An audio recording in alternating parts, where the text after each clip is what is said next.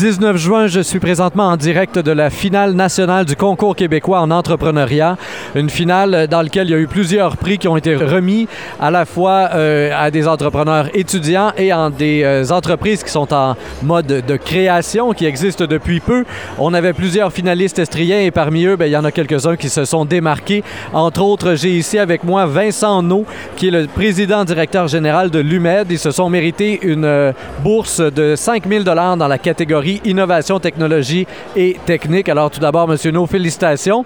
Et vos premiers euh, remerciements iraient à qui ce soir? Bien, je suis très content. En fait, c'est une réalisation d'équipe. En fait, on sait que l'UMED, euh, c'est un projet que nous, on porte en tant qu'étudiants-chercheurs euh, depuis 2005. Puis là, c'est la concrétisation de nos résultats d'études.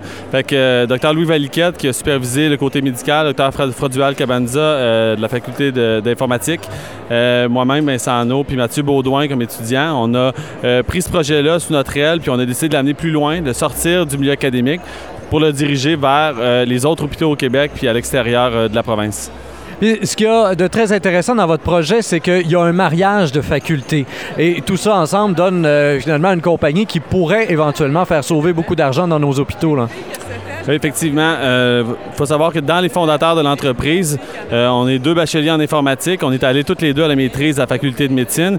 Puis on s'est séparés par la suite. Il est retourné en informatique en intelligence artificielle, Mathieu Baudouin. Puis moi, je suis resté à la faculté de médecine. Puis on est resté, euh, cette collaboration-là est restée supervisée par un directeur médical puis quelqu'un aussi, professeur en informatique. Fait ça, ça nous a permis de développer comme un effet synergique dans notre collaboration. Et puis d'avoir accès à un milieu de recherche, à des, de la compétence de pointe pour faire les meilleurs algorithmes possibles pour identifier les bons besoins des patients euh, qui sont hospitalisés en ce moment en Estrie. Alors là, il y a plein de monde qui nous écoute et qui ne savent même pas c'est quoi un algorithme, faire les meilleurs algorithmes possibles. Qu'est-ce que ça veut dire exactement? Comment est-ce que les médecins se servent de ce logiciel que vous avez créé là? Bien, concrètement, le, contexte actuel fait que les hôpitaux s'informatisent. Toutes les données des patients sont sauvegardées dans des bases de données.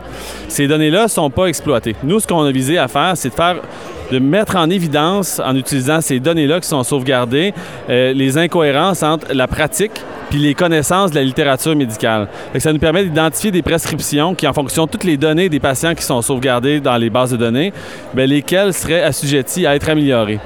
en faisant ça, ça nous permet de vraiment changer et d'améliorer la façon que les médecins prescrivent dans notre hôpital.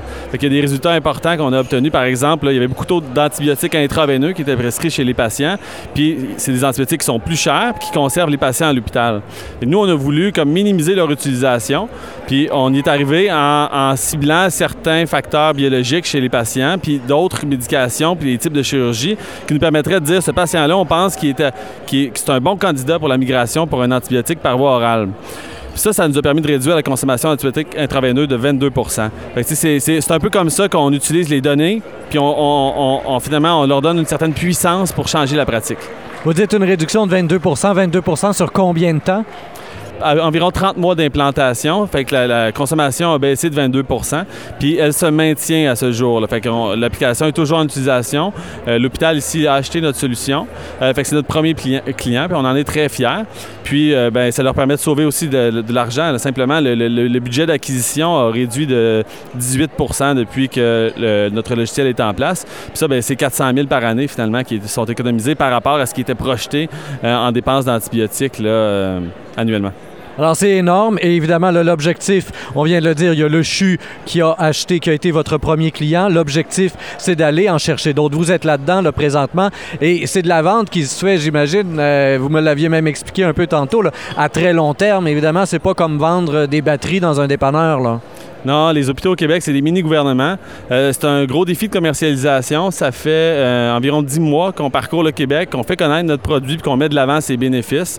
On a la chance d'avoir une démonstration solide de son efficacité, euh, mais le milieu hospitalier, c'est une structure très avec beaucoup d'inertie. Fait que la faire bouger, c'est long. fait que nous, on invite en fait tous ceux qui, ont des contacts finalement dans le milieu hospitalier à nous en aviser pour qu'on puisse essayer de faire bouger un peu plus rapidement les choses. Mais tout de même, il faut souligner qu'il y a des centres qui sont très proactifs en ce moment puis qui se dirigent vers l'adoption de notre solution. Euh, j'espère bien pouvoir euh, avoir nos deux prochaines ventes au cours euh, de la prochaine année. Avec un ministre Sherbrookeois qui est ministre de la Santé, est-ce que ça vous a ouvert des portes en M. Régent Hébert, j'imagine, qui connaît votre projet, qui connaît votre produit? Est-ce qu'on peut penser que ça peut faciliter la chose quand on est à même de vendre des économies de 400 000 par année alors qu'on cherche des fonds de tiroir un peu partout présentement au Québec? Bien, c'est sûr que ça ne peut pas nuire. Euh, en fait, monsieur euh, Dr Régent Hébert était doyen de la faculté de médecine quand on a implanté notre solution euh, à Sherbrooke.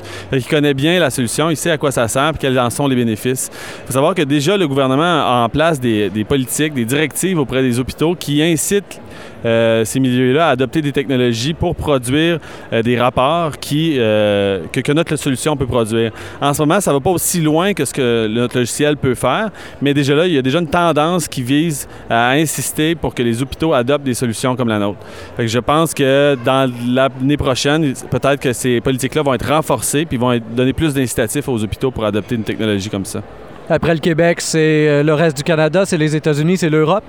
Bien, il n'y a pas d'ordre, en fait. Euh, c'est quand le premier marché qui va s'ouvrir. En, ce moment, nous, on essaie de développer des partenariats avec d'autres entreprises qui sont déjà implantées sur des marchés euh, pour lesquels on n'a pas l'intention de faire une commercialisation nous-mêmes. Euh, fait qu'on cherche des, partenaires pour la distribution aux États-Unis, Ontario initialement. Mais si, si ça donne qu'on croise une entreprise qui est en Angleterre, mais avec les technologies d'aujourd'hui, c'est un partenariat qui serait possible. Éventuellement, euh, là, vous avez ce logiciel-là qui était pour contrôler les antibiotiques très précisément. J'imagine que la compagnie va aussi chercher à se diversifier. Une fois qu'on contrôle très bien les antibiotiques du, Québec en entier, il faut, euh, faut encore, euh, j'imagine, créer autre chose à côté. Là. Bien, on reste à l'écoute des besoins de nos clients primaires. Euh, par exemple, euh, il y a eu une éclosion d'entérocoque résistant à vancomycine. C'est une bactérie multirésistante qui peut causer bien des problèmes aux patients hospitalisés. Euh, fait que, on a vu qu'il y avait un problème qui s'en venait à l'hôpital. Qu'on a développé tout récemment un logiciel pour répondre à ce besoin-là spécifique du CHU à Sherbrooke. Fait a développé une plateforme qui permettrait de monitorer finalement une épidémie d'une bactérie résistante dans un hôpital. Fait qu'identifier quels seraient les patients à risque de développer l'infection parce qu'ils ont cohabité avec un patient. Il faut savoir quand on est dans un hôpital, c'est toujours un bon milieu pour attraper des maladies. Euh, le personnel fait son effort pour minimiser les risques de transfert, mais quand on côtoie des malades, il y a toujours un risque. nous, on vise finalement à outiller euh, la prévention des infections de façon à ce que le transfert de patient en patient soit minimisé. Vous venez de le dire, il y a le personnel de l'hôpital qui est impliqué évidemment dans tout ça, que ce soit pour le contrôle des antibiotiques ou encore pour le contrôle des maladies. Euh, est-ce que euh, ce personnel-là embarque dans le projet? Parce que pour eux, à prime abord, il y a une surcharge de travail qui est l'apprentissage. Je ne sais pas jusqu'à quel point votre logiciel est friendly user, comme on dit en anglais, euh, mais pour eux, à la base, il y a là un apprentissage, donc une surcharge de travail pour des gens qui, on le sait, sont souvent déjà épuisés. Euh, par exemple, euh, l'optimisation des doses d'antibiotiques, en fait, c'est 210 000 doses par année qui sont administrées à l'hôpital ici. faire une révision manuelle de toutes ces doses-là, c'est juste impossible. Il n'y a pas un pharmacien qui pourrait réussir à répondre à cette demande-là. Il y a trop de données à prendre en compte. ce qu'il pourrait faire, c'est surveiller partiellement l'hôpital ou juste certaines molécules, certains antibiotiques plus dispendieux que d'autres. Nous, ce qu'on offre, en fait, c'est une solution qui va automatiser l'ensemble du processus. ça maximise son efficience. C'est pas une surcharge de travail, puis en plus, ça s'autofinance. C'est un peu dans, l'optique vers laquelle nous on s'oriente. On veut produire des solutions qui vont améliorer l'efficacité du personnel hospitalier, non pas euh, créer euh, finalement une surcharge de travail. Vincent No, président directeur général de l'UMED. Donc, félicitations encore une fois pour cette bourse de 5 000 dans la catégorie innovation technologique et technique. Et, euh, chers auditeurs, comme toujours, je vous invite à partager cette entrevue sur Facebook, Twitter et autres réseaux sociaux. Au microphone, Rémi Perra.